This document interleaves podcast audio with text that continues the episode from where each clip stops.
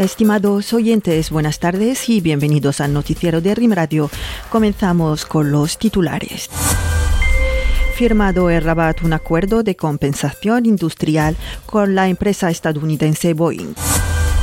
Las dos cámaras del Parlamento clausuran la sesión de octubre del año legislativo 2022-2023 creada una comisión ad hoc compuesta por representantes de las dos cámaras del Parlamento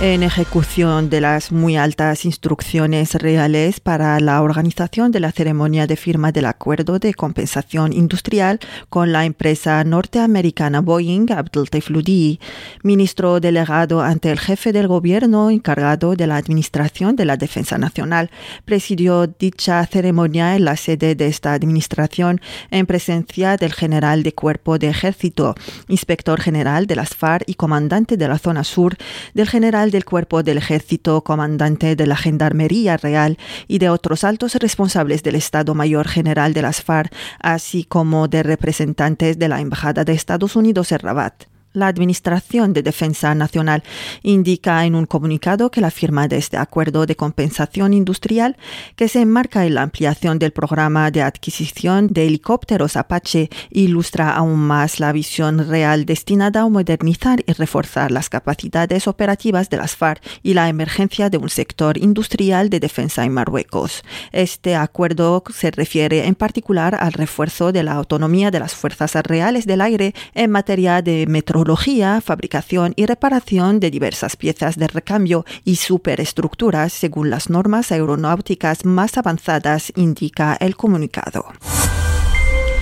La Cámara de Representantes y la de Consejeros clausuraron la sesión de octubre del año legislativo 2022-2023 de la undécima legislatura. En un discurso pronunciado durante esta sesión de clausura, el presidente de la Cámara de Representantes, Rashid Talbil Alami, destacó la receptividad de los componentes de la Cámara, mayoría y oposición, con las causas nacionales vitales y las preocupaciones de los ciudadanos, contribuyendo así en los niveles de legislación, control, evaluación de las políticas públicas y diplomacia parlamentaria en los esfuerzos por dar respuesta a estas causas. Por su parte, el presidente de la Cámara de Consejeros, Naam Yara, pasó revista a los principales aspectos que caracterizaron esta sesión calificada de exitosa, así como de la valorización de los logros en los distintos frentes de la acción parlamentaria, entre ellos el componente legislativo, el control y evaluación de las políticas públicas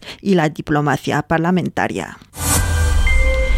una comisión temática ad hoc dedicada a la reevaluación de las relaciones con el Parlamento Europeo y compuesta por representantes de las dos cámaras del Parlamento fue creada el martes en Rabat, indicó un comunicado de la Cámara de Representantes. La creación de esta comisión se anunció tras una reunión de la mesa de la Cámara de Representantes dedicada a la reevaluación de las relaciones con el Parlamento Europeo, según el comunicado. Tras un profundo debate, se decidió crear una comisión temática ad hoc dedicada a dicha reevaluación, compuesta por representantes de las dos cámaras, precisó la misma fuente. En el mismo contexto, el Parlamento organiza hoy una conferencia, debate y una sesión de información dedicada a los ataques hostiles, flagrantes y repetidos contra el reino que actualmente acoge el Parlamento Europeo. En esta reunión, que conocerá la participación de parlamentarios, representantes de la sociedad civil, expertos y juristas, se examinarán los fundamentos de estos ataques sistemáticos y los que ahora asumen sus instigadores, indica un comunicado de Parlamento. En esta conferencia se debatirá la instrumentalización de la cuestión de los derechos humanos, los objetivos contra la integridad territorial del reino o la explotación solapada del caso Pegasus, tal y como figura en el orden del día del Parlamento Europeo.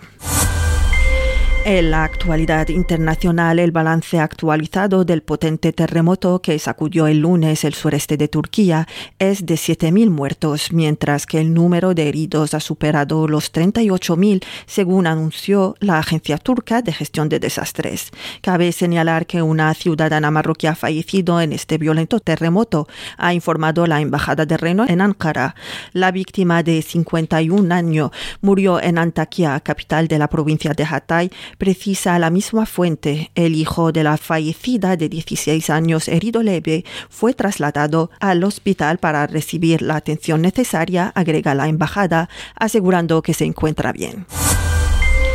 El Polisario está en el centro de un escándalo de blanqueo de dinero y de una oscura red de financiación de terrorismo que opera en Europa con la complicidad de Hezbollah. El grupo chií, respaldado por Irán, revela al diario alemán Die Welt citando investigaciones financieras, informes de la Guardia Civil Española y expertos en terrorismo. El diario reveló los recientes acuerdos y transacciones financieras a gran escala entre la milicia Polisario y una red de Hezbollah especializada en el blanqueo de dinero a través del sistema Hawala, que transfiere dinero mediante un mecanismo de compensación informal entre los nodos de intercambio.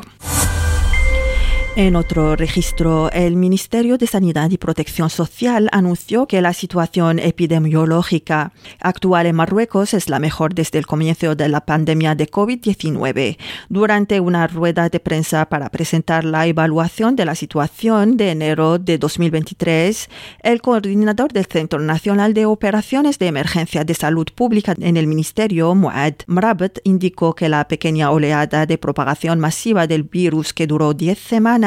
se caracterizó en general por un nivel medio de propagación del nuevo coronavirus.